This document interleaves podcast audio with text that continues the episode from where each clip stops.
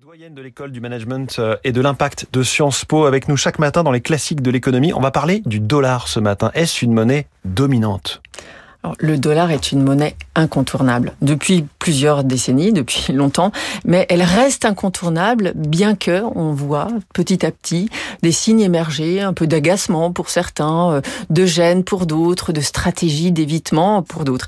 Alors, ce qu'on a vu récemment, c'est pour ça que ça met un petit peu la puce à l'oreille, c'est que les pays BRICS, donc les pays euh, émergents, les forts pays émergents, ont tenu un sommet. Alors c'est le 14e, ça fait un moment qu'ils se réunissent entre eux euh, pour comprendre comment ils pourraient d'abord s'élargir, c'est-à-dire euh, avoir plus de membres dans leur euh, dans leur cénacle, et puis pour bousculer un peu cette hégémonie américaine. Alors ça, au-delà du dollar, hein, ça va aussi par rapport à des facteurs un peu plus géopolitiques de positionnement de l'économie américaine dans le monde, dans l'économie globale, euh, en particulier par le biais du dollar. Donc on a cette réflexion aujourd'hui euh, qui passe de façon très très concrète par des intentions. Par exemple, les BRICS sont une banque maintenant, une mmh. banque publique d'investissement. Euh, c'est Dilma Rousseff qui la, qui, qui la préside Aujourd'hui, voilà, nous on veut on veut prêter de l'argent, mais on veut plus prêter en dollars, on veut prêter en monnaie locale. Les BRICS commencent à imaginer euh, de développer une monnaie, une nouvelle monnaie commune. Alors c'est un petit peu loin, hein, c'est très difficile. On l'a vu en Europe de développer une monnaie commune, d'autant euh, plus difficile avec des économies très différentes. Mais en tout cas, voilà, on, on, commence à voir un petit peu des fondements qui se craquellent, et on sait que dans l'histoire, les monnaies, les monnaies dites dominante, c'est un concept, le concept de monnaie dominante, se sont succédés. On a eu l'ère du sterling, par exemple, avant le dollar, c'était le sterling.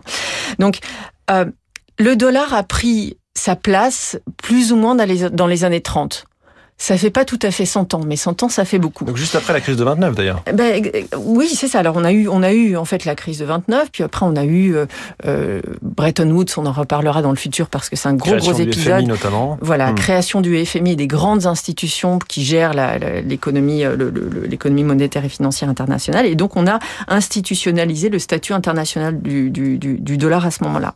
Et puis dans les années 70, Bretton Woods s'effondre, euh, d'autres devises émergent. Il faut voir aussi qu'aujourd'hui, par rapport à il y a 50 ans, aujourd'hui on a des devises qui sont quand même solides. L'euro représente un bon quart, un petit tiers du rôle international des devises.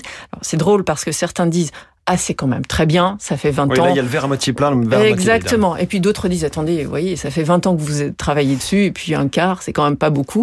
Moi, je trouve que c'est plutôt bien parce que malgré toutes les faiblesses qu'on a en Europe, on a quand même une monnaie de réserve, une monnaie d'échange qui a pris sa place. Et puis le yuan prend de plus en plus de place. La monnaie chinoise. La monnaie chinoise de façon locale parce que régionalement il y a beaucoup d'accords. La banque centrale s'accorde avec les banques centrales de ces- des pays voisins, etc. Avec une etc. stratégie qui est pensée. hein. Euh, Qu'est-ce qui explique que le dollar résiste si bien finalement, reste dominant. Alors, la, mère des, mesures de la, de la dominance, de la stabilité du dollar, c'est que le dollar s'appuie sur des, marchés américains très très solides, en particulier le, le marché de la dette américaine. Vous savez que l'État américain est très très endetté et très très endetté envers le reste du monde.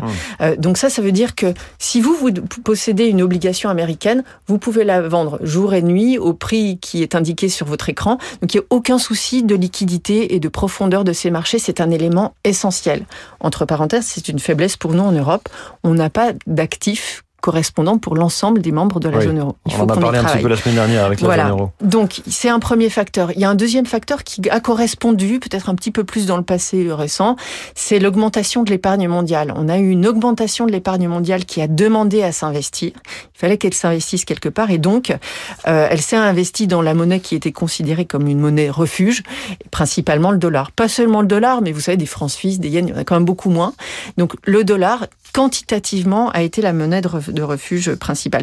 Et puis, euh, on, on- on a cette idée que les, le- les actifs sûrs, aujourd'hui, on en aura besoin pendant longtemps parce qu'on a encore beaucoup de liquidités. Donc, le dollar a encore quelques beaux jours devant lui, mais quand même.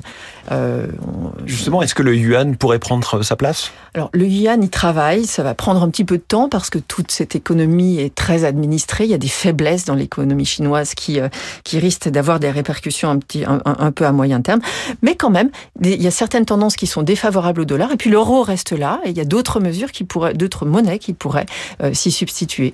Le dollar ce matin dans les classiques de l'économie. Merci beaucoup, Natacha Valla.